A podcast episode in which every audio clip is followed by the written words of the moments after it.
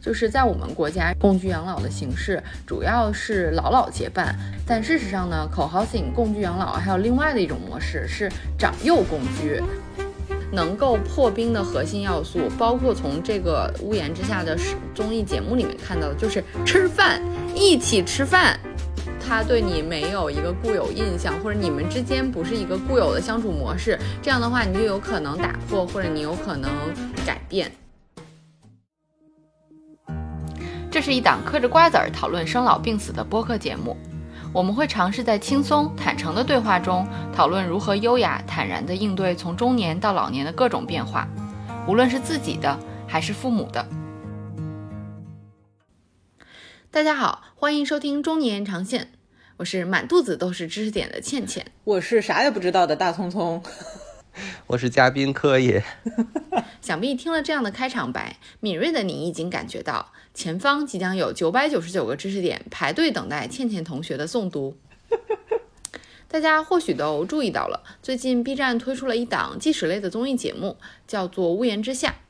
这档节目邀请了若干位沪漂年轻人和六十加的老人同住二十一天，并且真实的记录下他们之间的互动。这档综艺节目为我们提供了一个绝佳的素材，来介绍一种养老的形式。那它的英文名称是 co-housing，中文翻译成共居养老，而大家更熟悉的一种叫法应该是抱团养老。在正式介绍这种 co-housing 或者说抱团养老、共居养老的概念核心要素之前，我来先问一问你们是否听说过抱团养老，以及你们听说过的抱团养老一般都是什么样的形式嘞？张松先说呗。我听听说过呀，因为作为倩倩的朋友，每天被安利各种知识点，就是耳濡目染，多多少少还是知道一点的。作为一个综艺爱好者，这个也看了这个节目。但我觉得可能这个节目和呃我们讲的就是严格意义上的口号性还是不完全一样哈，但它可能确实是一个类似于这个模式的雏形。包括之前其实也有被呃看过一些新闻，就比如说呃几个闺蜜大家一起去把房子卖掉，然后比如说大家一起合合买了一栋房子，我觉得这可能也是一种吧。就是在我的想象里早就存在，就是说。大家住到一起啊，然后或者租个大别墅，买个大别墅，买个院儿，然后大家一起住在一起，一起玩儿。这个事情在我想象里一直就有，就是听到了以后，只是说印证了哦，就除了我以外，还有别人想象过这件事儿。这种事儿应该人人都想过吧？就是几个好朋友，大家住到一起，别管什么养老不养老，多大岁数好像都无所谓。其实就是大家住到一起，一起玩这个事情，好像我觉得应该所有人都应该想象过。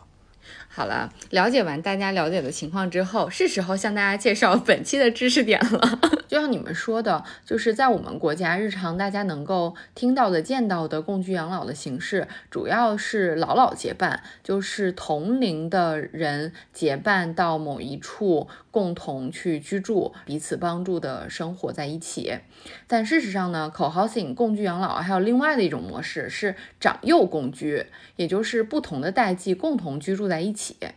嗯，在展开介绍和比较同龄人共居以及长幼共居究竟有什么样的优劣势之前，我必须先帮大家梳理一下，究竟什么是共居养老。听完这些共居养老需要具备的一些核心要素之后，可能就会比较清楚为什么现在大家听说过的一些听起来非常美好的姐妹抱团、朋友抱团的案例，到最后可能会面临解散。共居的这种形式在人类历史长河中本来早就存在，但是现代社会重新定义它，并且赋予了它养老、共居养老的这种功能，是六十年代在丹麦出现的。因为丹麦比较早的进入到老龄化、小家庭结构的。独居空巢老人也比较多，那在这种背景下，嗯，这些老人在考虑我们有什么样的选择，不住到养老院里面，能够尽可能长的实现自主自立的这样的一种生活。就在这种背景下，就是有一些丹麦的老人开始说，我们有没有可能通过彼此帮助，形成一个小小的呃小村落、小社区，然后在这个社区里面，我们能够彼此帮助。这样一种形式又在八十年代、九十年代传到美国。当时也基本上就是战后的那部分婴儿潮的一代，呃，他们进入老年阶段了。那他们其实是呃很早经历过，那就是嬉皮士的那一代，他们对于自主、自由这件事情也是非常有追求的。他们觉得，嗯，养老院这种全传统的形式不是很适合我们，那我们有没有其他形式可以养老？所以他们也是成为了这样的一种养老形式的拥戴者。在他们的推动下，一部分是那种商建的公司开始来建立这样的养老的社区，有的是就是几个老人。呃，彼此认识，然后他们再去招募新的人，形成这样的社区。现在美国大概有两三百个呃共居养老的这样的社区，就是这样的一个抱团养老的社区，它有几个。核心的呃要素，就第一个核心的要素就是它需要有一个公共空间，这个公共空间通常就是一个大家一起吃饭的餐厅。除此之外，还有一个活动空间，这个活动空间如果是呃不同代际的话，就是要有一个儿童玩的地方，还有一个老人活动的地方，供大家可以定期的，就是在这个公共空间里面举办一些活动，同时就是在对这种。呃，共居养老的社区建造的时候的要求就是，它一定要尽可能的促使大家多交流。可能他在设计的时候要设计出更多的这种走廊啊、通道啊，然后让大家就是彼此能够说得上话。同时呢，它还要为大家留有独立空间，在如无论是平铺的别墅，还是说一个纵向的公寓楼里面，它既要有。公共的走廊，同时也需要每家每户关起门来，能够自己选择做饭、种花，还是呃几点起床。在硬件条件的保证基础上，还有另外一个要素，就是软性的一些要素。这些软性的要素就包括大家必须要有规律的、规则性的集体活动。我有一个问题，就是像这种口号的，你讲这种，它其实还是会有一个运营方的，对吧？就是养老院，比如说它是有一个运营方在，就是运营这个养老院，然后但是 co-housing 它应该也是有一个运营方来组织大家，对吧？不完全是，就是这种是自治性的。多数的这种共居养老的地方都是自治的，搬进去的人形成了一个小小的，就是小小小的委员会，他们会定下来一些这个社区的规则，然后大家是每个月来交，就是除了正常你买到这个房屋或者租这个房屋的费用之外，通常好像美国是买的，除了这个房屋的费用之外，他还要交叫什么会员费，就是为用于大家。呃，每月或者每年来维护整个社区里面需要维护的公共空间和设施，还有每个月办的活动的钱都会从这个万呃会员费里面出。哦，理解理解，嗯嗯，所以这就是这种空间很大的，也是另外的一个挑战，就是它会需要有人来张罗事儿。这个张罗事儿是社区的每一份子都要来参与进来。如果说你想象你本来是为了说，哎呀，我来到这个社区里面是为了。对抗老年时期的孤单，但我同时就是一个非常抗拒社交的人。其实没有人要求你说，比如说我们这个社区是每周要一起吃三次饭，没有人要求说你三次都要去。但如果说你经常不去的话，你最终就会和这个社区很脱节，然后最终可能就会成为就是离开这个社区的人。就是美国确实有这样的社区，说搭建的时候大家都兴高采烈的来了，或者哎感觉可以试一试，但来了之后有很多人离开，或者有。的人会离开，就是因为呃觉得嗯好像 not for me，就是不适合我。OK，就是原来我总觉得这是一个哎呀非常西方的新的概念，后来我越看越研究越觉得其实跟中国的弄堂还有四合院其实有点像，大锅饭，然后大家就是这家做饭这家吃，彼此可以帮助一下。就是那个就是那个典故说今天晚上。吃姜去谁家借只螃蟹？就是在这样的社区里面，最常见的一种情况就是可能有一个小的，比如说呃呃 email 群或者是聊天群，这种群里面就有人说啊，我需要一个锤子，然后就会有人说哦，我有我有，马上就弹，就是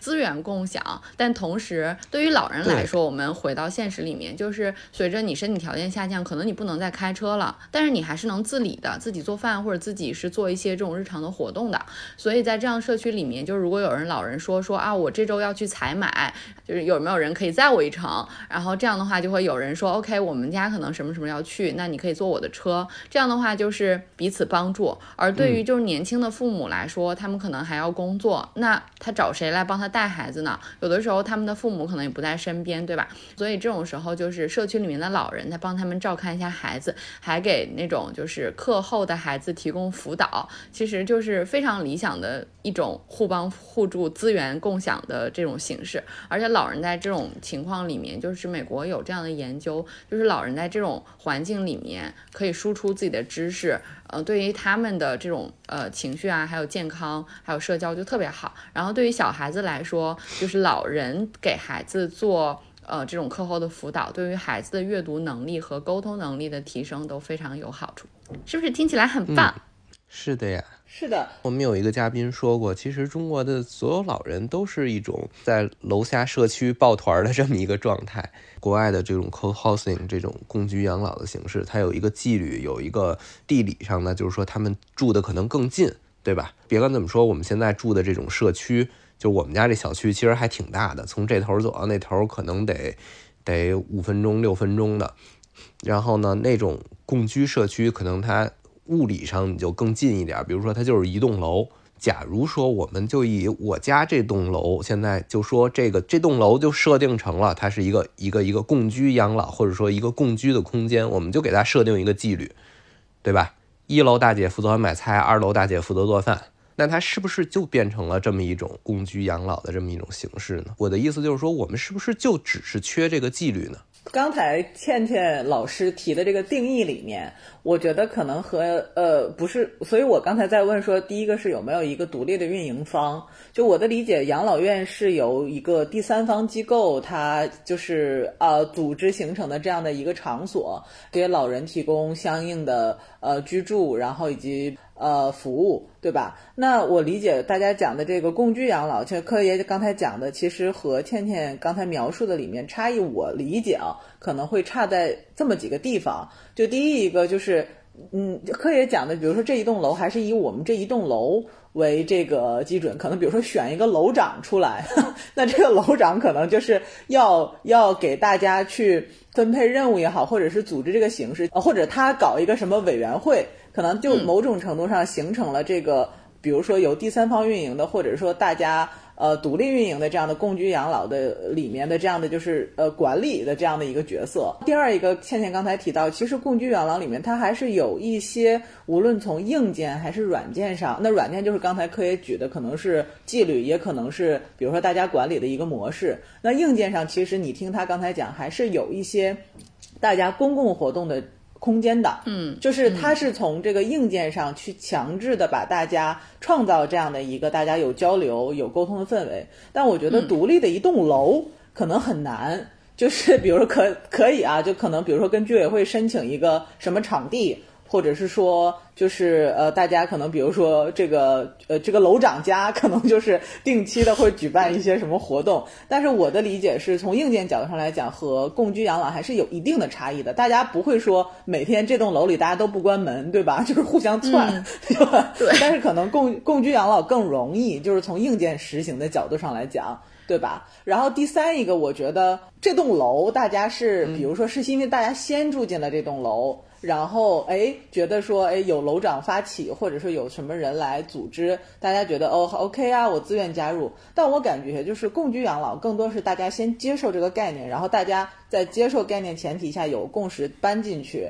然后是这样。比如说，可能他就会自动排除一些。呃，人不会搬到这个共居养老的这个社群里来，因为比如说像假设说我是一个很闭塞的人，我不愿意做这种分享，我也觉得没必要，我觉得自己一个人过挺好，可能我就不会去说，哎，我我我共居养老，我在这个里面去去去生活哈。但是你像你，如果我是住在这栋楼里，假设说，呃，大家都是老邻居，然后可能几十年之后，哎。作为楼长的倩倩说：“哎，咱们共居吧，然后每周五、每周三这个搞这个活动，那可能有这个纪律纪律在，那可能，但我并我是被迫的，就可能从我的角度上来讲，因为我住在这里，我必须要接受这个东西，或者说，呃，我住在这里，我知道有这么个形式，但我还是依然住在这里，我不参加，这也是有可能的。”对，所以所以我我觉得可能我在我看是这三点不太一样啊。确实，如果我们独立的开发一个空间，就是创造这么一个空间，然后告诉大家，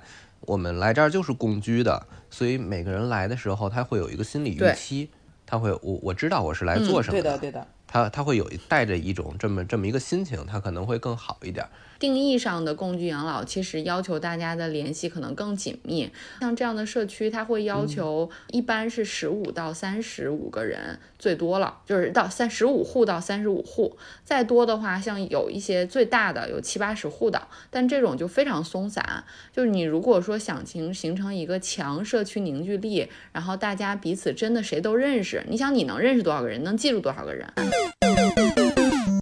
老老共居最明显的一个问题就是同龄的老人如果共同居住在一起的时间比较久，势必会出现的问题就是大家的身体即使有强有弱，嗯，还是会整体是往下走的。那在这样的一种背景下，有的老人可能身体会出现比较严重的问题，比如说认知症，那这个的照护负担是非常非常重的。那其他的老人是没有这样的经。精力和体力来照顾已经出现比较严重的身体问题或者心理问题的老人的，那如果是这样子，势必就会有越来越多老人随着身体的衰弱离开。呃，共居养老的空间，然后去住到养老院里面，或者和子女同住。即使他可能会招募新的老人进来，但是如果说主体来说还是年龄比较大，那新招募进来的老人也还是不愿意进到这个社区。所以这样的结果就是，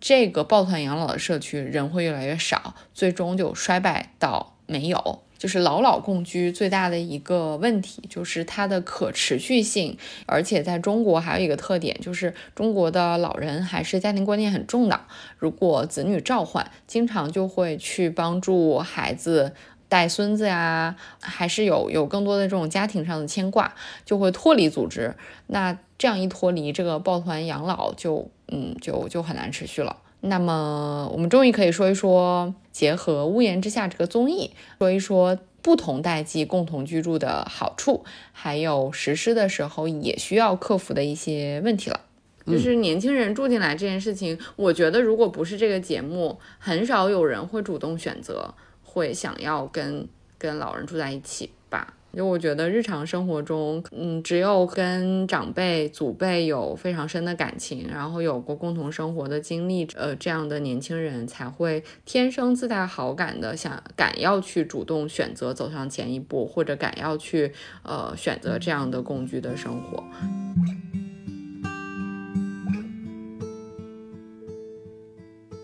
I see trees of green. And red roses too. I see them bloom for me and you. And I think to myself,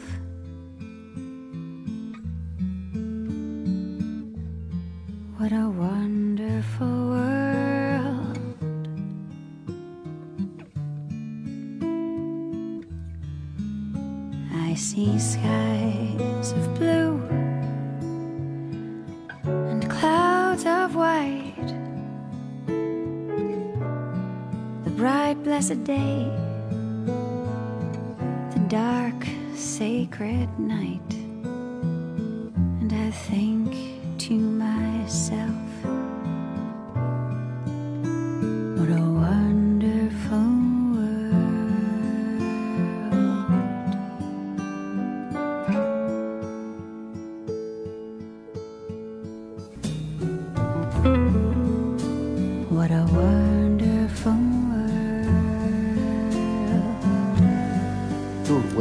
种想象中啊，我还是挺愿意的。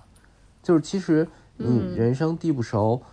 最重要的就是你要去去熟悉嘛，对不对？那那谁最熟悉呢？那肯定是当地的老人最熟悉。在想象中来说，就是在这种这种这么一个环境下，大家还是比较善意的，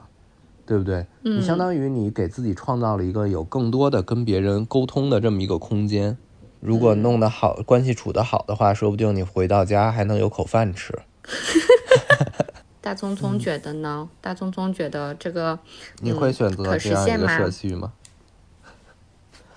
我性格应该不太会，我坦白讲，就是呃呃，当然就是比如说你去国外生活，然后呃，因为小的时候，比如说像出去留学的时候，也会有这种就是寄宿家庭嘛，对吧？嗯，那如果是从这个角度上来讲的话，那肯定确实是说这是一种选择嘛。但你说现在。就是说，如果站在我们当下，你说有这样的一个诶社区，你会不会主动搬进去？可能至少现在不太会，就是因为，嗯，我觉得大家生活习惯太不一样了，而且我觉得你主动搬进这种社区，其实也是一种承诺，对吧？我承诺跟这个社区里的人共享这样的一种生活方式，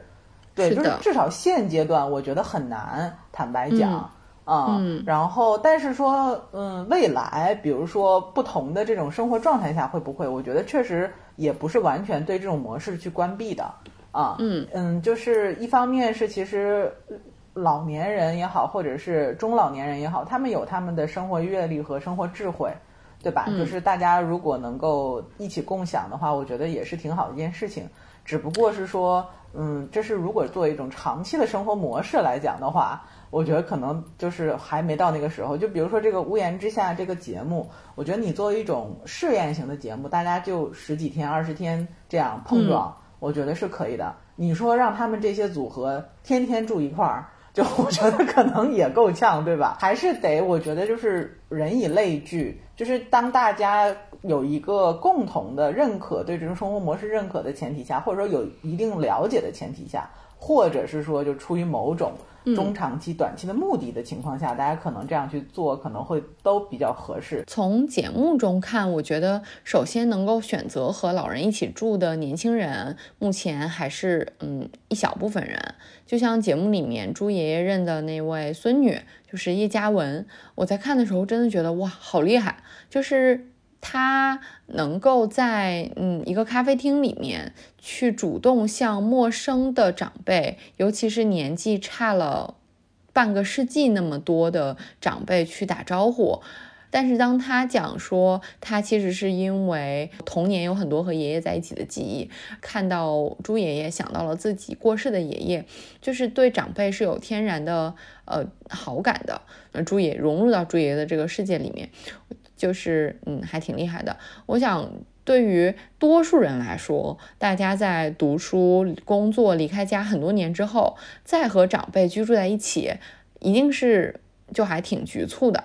共居养老里面的一个核心要素，能够破冰的核心要素，包括从这个屋檐之下的综艺节目里面看到的，就是吃饭，一起吃饭。这无论在中国还是在国外，就是因为如果你真是把大家仅仅是放在楼下说，OK，这是整个小区活动的地方，大家都到这儿来活动。如果大家都是站在那里。呃，望天儿，然后就是甩甩胳膊，甩甩腿，就大家不会有交流的。但是唯一的有一种场景就是吃饭，你可能会帮别人把盘子递过来，然后你可能会共同交流说这个饭好不好吃，菜好不好吃，就是它会自然自带话题，而且你不得不开始张口说话。我觉得这个场景非常重要。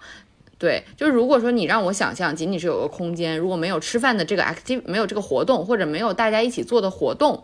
你你其实是还是大家没法交流的，包括这个节目里面，无论是为了节目效果，它可以推进下去，还是说为了大家能够开始彼此走近，其实都是通过一个一个的活动来连起来的，对吧？嗯，对于有跟老人共居生活的科研，你说是不是？几代人一起吃饭，是不是最重要的一个交流场所？交流场几乎是唯一的交流场景。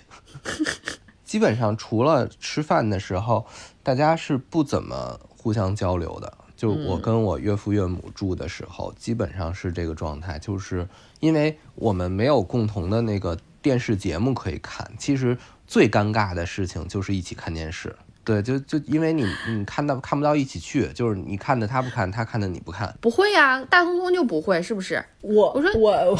为什么我不会 啊？不是吗？你不是原来经常跟着姥姥一起看电视吗？那是因为跟姥姥有共同的爱好啊，追刘雪华演的电视剧，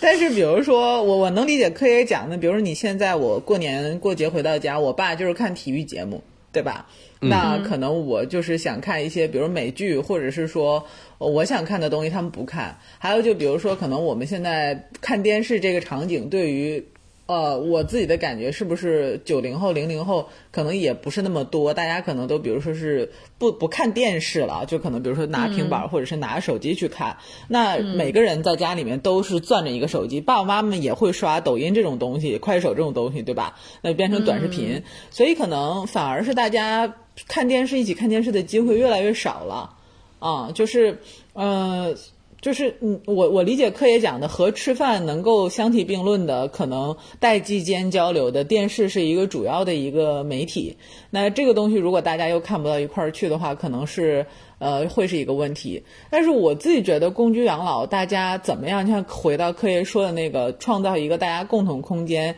就是首先是他们和 peer 之间，就是老人和老人之间，可能是通过共同爱好吧。代际之间寻求这种就是共居养老的一个这个相处模式的话，呃，我觉得可能就是呃，你们刚才讲的亚洲人文化里的吃饭。对吧？那包括可能，比如说你讲到的，可能是带小孩儿，就大家可能会去寻找有连接性的东西。就电视 maybe 是一个对，那可能比如说，嗯，举个例子来说，其实像我记得我小的时候 印象里面，我妈妈和她的长辈儿之间还有一个，比如说爱好就是大家一起织毛衣。就是你去跟他们学嘛，就是就类似这种吧。就是我自己感觉，就是你只能通过大家还是有一些共同语言的爱好也好，或者生活上不可或缺一部分也好，去找一些一些一些连接点，对代际之间。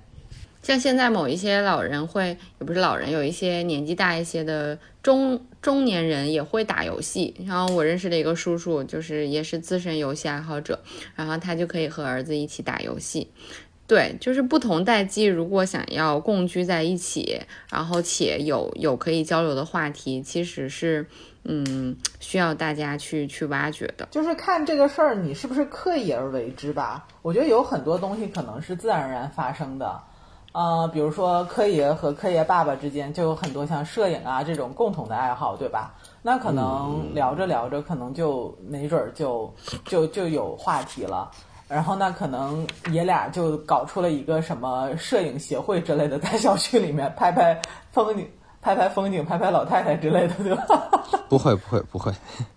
哎，但是你们和就是他年龄比你更大，然后如果说他进入到这个爱好更资深的话，你不会觉得沟通交流有压力吗？就是你如果聊一个长辈非常熟悉的事情吧，他们的阅历和他呃所积累的。呃，信息一定比你多很多。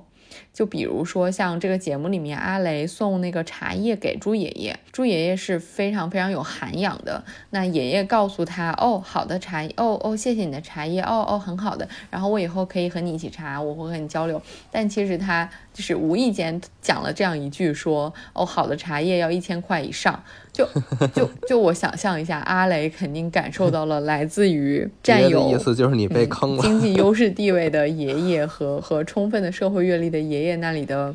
爷爷其实没有鄙视，但是他一定感受到了一种无形的压力，恐怕他不是会很敢再提茶叶这件事情了。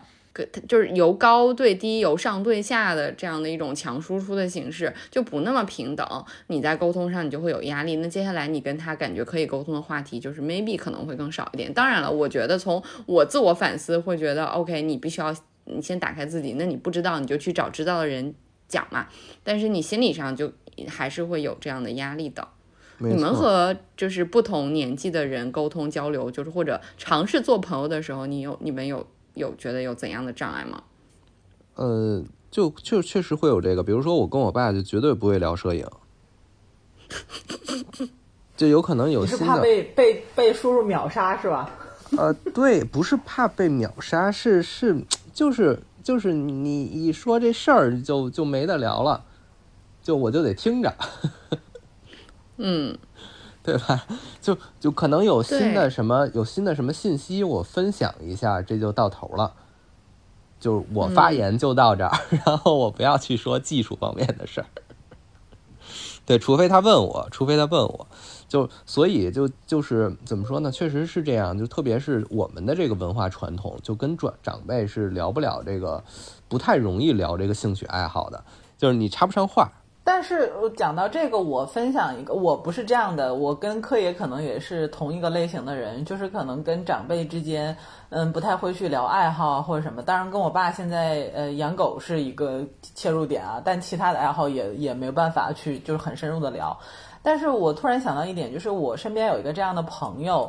他真的是可以和不光是长辈，就他可以跟所有的人去。聊所谓爱好，就是他也接受说，哦，你讲的这个东西我不知道，或者说啊，这个东西，嗯嗯，我知道比你多，我愿意跟你分享。就是我有一个很大的体感，是第一个，就是他是一个呃有常年的跟老人生活经验的人，比如说他小的时候就是跟奶奶、爷爷，然后还有家里长辈一起长大的，大家就是一个大家庭，就是三层，每家一户一层这种。然后第二一个是他是每周甚至是每一天都要回爸爸妈妈，即便结婚了之后也要回爸爸妈妈家里和爷爷奶奶家里去看长辈的人，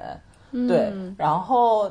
第三一个就是他本身性格非常随和，就是嗯，就是我们好，就是他其实就是我觉得刚才大家讲到其中有一个点，可能就是会有一个隔阂的点，我不知道那个产生那个隔阂的点的原因是我们的自尊心作祟，还是我们自己。和父母之间沟通太少，有那么一层隔阂，还是说就本身呃经历性格里面造成了这样的东西？但在我看来，他没有，他不光是跟自己家里人没有，他跟别人也没有。我印象里面有一次是我们家断网了，然后我妈就那个时候，因为我也回不去，所以我就麻烦她，我说你能不能给我妈去买一个网卡，然后让她这几天还是可以上网的。然后他说没问题，他跟我妈就是我们这么多年的朋友也认识，但是也不至于说到就是特别熟的那个程度。然后我是尝试过在没有麻烦他之前，我给我妈远程讲过，说我给你买个网卡，你怎么安装，然后怎么上网。但是确实就是感觉我说不明白，我妈也听得不太懂。然后他去了之后，大概就是。二嗯，中午的时间，他们两个聊了很久，然后我就觉得说，是不是因为就是家里的这个设备啊什么的不太好装？后来出来之后，我妈就给我打了一个电话，她说她讲的特别明白，我现在终于知道这个网卡是怎么运作的了。然后我也知道说，就是这个东西我后面如果不用了，我要怎么做？我我还想接着用的话，我怎么样比较省钱的可以去用？然后后来，我当时就特别感激，我觉得说你真的是很用心给我妈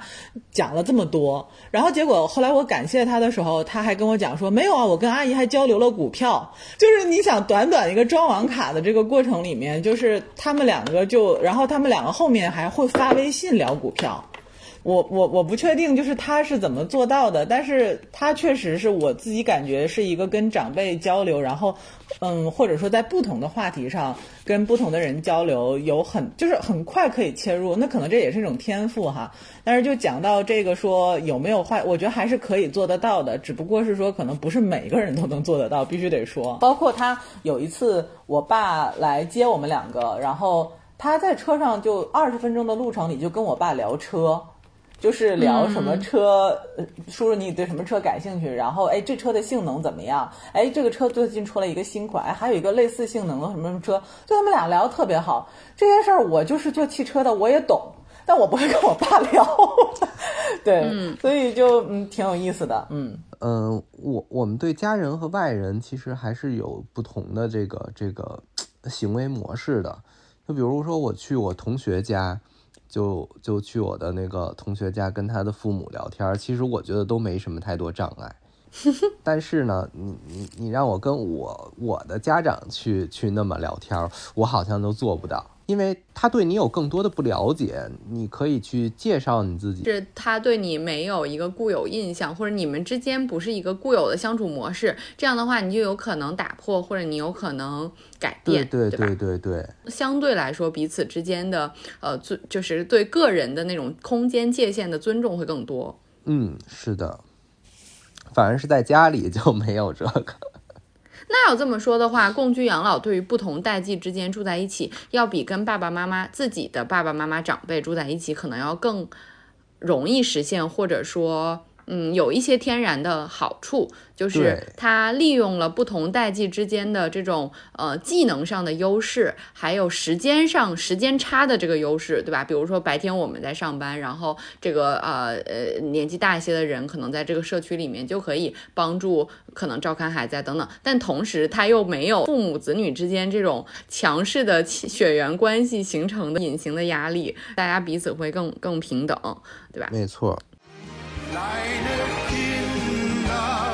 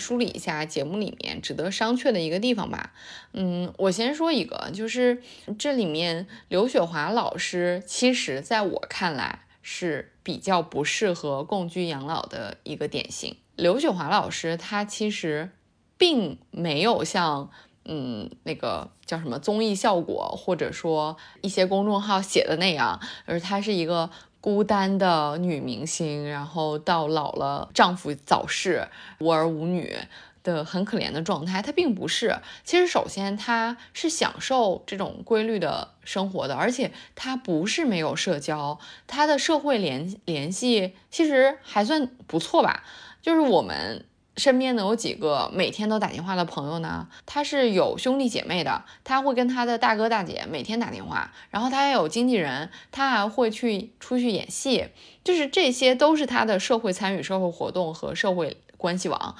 而且他还有保姆，还有狗狗，就是他在情感寄托上也都是很充分的。而且为什么我说他不适合共居养老，就是因为他在有一期的时候，那个朱爷爷来邀请说他去家里做客，然后刘华老师说他实在是这两天不想社交，他就会撒谎。他最后说参加这档节目这十几天。让他出门的次数以及进行社交的次数远远超过了他过去几年的量，就是他精神上还是很很疲惫的。虽然他很很感谢这样的一个机会，可以比如说呃通过拉红桑了解 UP 主是个什么什么样的呃职业，B 站是个什么样的平台，就是他是感激的，他是开放的心态，但是其实对他来说就是 overwhelming，就是很很累的。很过度的一个一个消耗，我相信如果他进入到了一个共居养老、隔代共居养老的社区里面，他会有一点吃不消，最终，嗯，可能过一段时间就会因为不是那么融入这个环境，觉得不是很适合而离开这个社区。就是有的时候，我觉得这就是一体两面的事情。你可能有的时候就觉得说应该让老年人多社交，对吧？但他有一些，就像我们之前那期聊到，他年轻时候的性格就。不是一个很 social 的人，然后相当于你要把他推出去，在他老年性格已经养成这么多年之后，对他来讲其实很艰难的，而且可能会产生很多很不适的感觉，啊、呃，所以就是对，所以这个可能就是我觉得是会影响最大，就你到底是一个自发形成的，还是一个说你被迫加入的，这个有很大差别，对吧？啊，对啊，我觉得这就很牵强，其实。从选选择这个这个共居实验的实验对象的这个这个角度，就是我觉得，就至少我看的那一期，就是刘雪华那一期，就是就是他应该是，呃，不太具备这种需要共居或者说，嗯、在这方面有需求的那种人的代表性。更让我印象深刻的一点就是，六十二岁了，他那个状态完全不像，就是他他绝对是一个就是。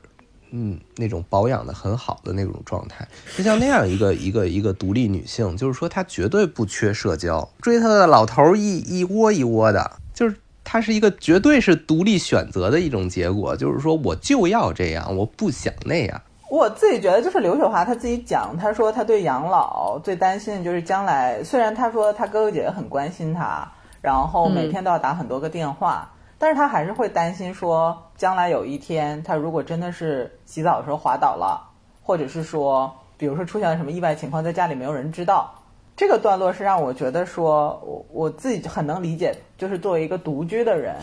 他对于生活的唯一担，就像柯爷讲的，他。其实日常的生活他可以安排的很明白，他不需要其他很独立，但是不代表说他没有这方面的担忧嘛，对吧？嗯，那所以说，我觉得就是共居养老，可能就是对于他们来讲，呃，即便他是一个社恐的人，即便他是一个很独立的人、m a y b e 也是一个不错的选择，嗯，对吧？你选一个你可以接受的社交方式的社区，这样的话，你至少是心里有一个保障。虽然这个事儿你想穿了，最后可能人生和最后的方结结束的方式并不是你预期和担忧的那样，但是嗯，你为了消除你这种对于终点的这个呃担心，而且你同时你又不能说真的就是说，即便有很多老头儿追你，也不代表你就真的可以组建一个家庭，对吧？就是可能共居养老，选择一个可以适应的社区去共居养老，也是也你也是一个就是可能。呃，平行于养老院的选择，对吧？独居养老院是两种很很极端的形式，对吧？那在这中间，其实共居养老提供了很大的一个可以调整的范围，对吧？对，但是它相对来说能够把呃，它另外不只是养老院的替代方案，它其实是和儿女居住在一起，因为很多老人在嗯独居和比如说突然摔倒或者突然丧失某种身体功能之后。呃，那子女非非常担心，那可能他就会呃变成和子女同住，或者是就是住入住到这种 CCRC 的社区里面。但是对于这样的持续照护社区，它相对来说还是不如呃这样子的开放社区来的自主自由，而且它可以营造。另外，它最重要最重要的就是在这种。共呃这种呃共居社区里面，它能够输出它自己的价值，就是在这个部分其实是没有任何其他的机构能够给予的，嗯，所以就是即使他是需要帮助的人，他同时还能帮助别人，这个在共居养老的社区里面是很很难，就是在其他地方实现得到的。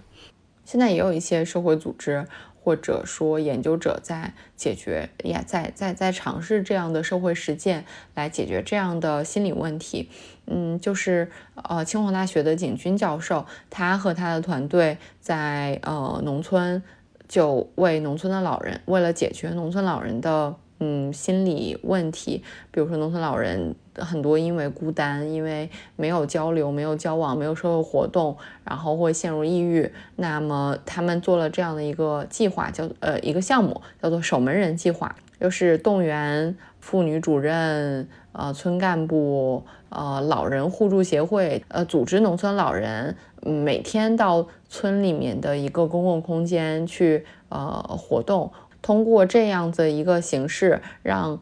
大家强制性的产生共同的呃定期交流的空间和机会。这样的话，一旦任何一个老人出了什么问题，无论是呃沟通中发现他的心理还是他的认知情况出了问题，都可以及时发现。而如果有一天哪一位老人没有来，那这种机制也是可以帮助其他的人发现，哎，有一个人出了问题啊，他们就会去家里面看他，嗯，就是这样的一种啊形式。要不要选个村儿？你选个负责任、负责任的居委会大妈跟着就行了。我我觉得要想共居，任何任何环境、任何场景都可以共居。刚才我们讨论的那个焦点集中在到底谁适合和谁不适合。其实我我觉得这个这个话题更有价值讨论的一个方向是如何创造一个大家能加入的一个环境，就是因为其实有很多人有这个需求，他是真的在家很孤单，他是真的社交就就很少，或者说他自己都不知道他有这个需求，但是他确实，如果你把他放到这么一个环境里，他会过得更好。这种共居的形式，其实就是其实他是他是以牺牲个人空间作为代价，换取一大家一起能嗨起来的这么一个空间。其实这种共居，大家联系的更紧密的，其实更多的是心理层面上的。而我们住在很近，我们愿意跟别人分享，就是分享一部分生活空间，分享一部分时间，就是都能形成这么一种互相帮扶、共居的一种关系吧。嗯，科爷又把这个升这个概念升华了。嗯，但我觉得还是需要一定的物理条件的，就是帮大家打通。然后如果说这个社区是专门为了共居养老营造的，然后做了一些提早提早的社区的适老化的准备，然后包括美国有一些老人他们在选择说我决定共居养老的这个目的地的 location 的选址的时候，他们会选择比如说在大学城附近，就是大学城现在通常经常在郊区嘛，那这种地方的房子可能也比较便宜，然后他们就会选择在大学城附近。那这样的话，既会有年轻的学生跑到到学校外面来租住，然后同时也会有年轻的家庭，比如说可能学校里面的老师啊，或者周围的这种呃小的商商贩啊，他们也会选择在这样的地方居住。那同时他们就会。就是直接会形成一个既离生活圈不远，就是它不需要，可能不像年轻人需要那么丰富的一个生活圈，但是在大学城附近，它该有的吃饭啊、超市啊等等这些选择它也都有。那同时，他们这个共居空间里面，除了老人，也不缺流动的年轻人，就是可以来租住他们这样的共享空间。哎，这就很好呀，就是就是很完美的一种物理上的选择，加上软硬件设施就都满足了。哦，对我，我再插一点，就是就是这个节目里面，我觉得还体现出来了，嗯，不同代际之间，呃，可以彼此呃帮助的一个一个一个地方，就是老年人相对来说情绪会更平稳，因为他历经了世事，就包括我们现在去跟年纪大一些的人聊天的时候，你会发现他们就会觉得，哎呀，这些事情等到你到了这个年纪，你可能就没什么好愁的了，或者你你就不会有那么多的情绪的起落。那对于年纪轻一些的人来说，他可能会因为日常中很多小事，呃，在情绪上起伏，然后非常的。挣扎，然后这种时候，在年轻人和老人这种组合里面，就能看得出来，就是呃，可以这种起到彼此抚慰。所谓的人生智慧，我觉得就是这个时候能体现出来的。就还在在节目里面，其实他们每一对老人和他这个舍友，年轻的舍友们一起聊天的时候，你都能感受到这种情感上的呃支持和智慧上的启发。我觉得还。挺这这一点，我我我是非常喜欢的，所以这就是我觉得共居养老非常嗯可取的地方。当然啦，就像大洋葱说的这样，就是它可能不是适合所有人的，嗯。但我觉得还是适合很对，我觉得它是值得探讨的一种嗯养老的模式。选择共居养老的老人来说，他们最在乎的是在这样的一个空间里面，他们有了主导的角色，他们能够持续主动的营造一个他们所需要的生活空间，而不是。并且他们能够在这个社区里面输出帮助，输出呃帮助别人的这样的价值感，同时就就他们不再是单单的在养老机构里面一个被动等待被帮助被服务的这样的一个角色。但是我补充一个，就是对于共居养老来说，无论是同年龄段的老人住在一起，不同年龄段的人也会遇到的问题，就是虽然可能更有更多的年轻力壮的人，但是他依然满足不了的，就是提供呃专业的健康服务，就是在。嗯，国外想要实现这样子补充功能，通常是因为有更多的专业上门的服务的机构，所以他们可能会整个社区会请一个签约的这种呃 provider，就是呃呃服务供应商，然后就会有上门的护士啊、医生，就是负责这个社区，就是他来到这个社区可能就走一圈，或者他定期的来，这样的话这成本也会比较低，因为就是人口密度可能更高嘛，他就定点来到这里，可能一次看若干个人。就相对来说就可以起到这种提供健康服务、专业支持的这样的功能。但是在中国的话，你即使有了这样的社区，在医疗资源有限的情况下，照护资源有限的情况下，这个功能可能还是没办法被补齐的。嗯，所以就是，嗯，哎，不过不过我我上次去我家旁边那个社区诊所，就是去去做核酸检测的时候，就是人家就直接留了我的电话，现在有家庭医对，生制度，就是说你你他，对他要留你的电话，你留他的电话。其实我觉得怎么说呢？可能可能他负责家庭还是偏200多啊，因为因为我们这边社区挺大的，基层医疗资源还是很有限的，所以就是希望今后的这种照护资源可能会越来越多。这样的话，就是大家有可能就是既能实现快乐的、自由的生活，那同时也会有这种安全的健康。保障的服务来为大家保驾护航，可以在自己理想的环境中生活得更久。我们的听友微信群已经开通，欢迎添加小助手 Disrupt Aging 二零二一的微信 D I S R U P T A G I N G 二零二一，成为我们的好朋友，入群和我们分享讨论你的生活困惑，或者向我们推荐主题以及身边的嘉宾。大家也可以查看 Show Notes 以及节目详情中的相关信息，与我们联系。期待和大家相见。Schnappi, das kleine Krokodil.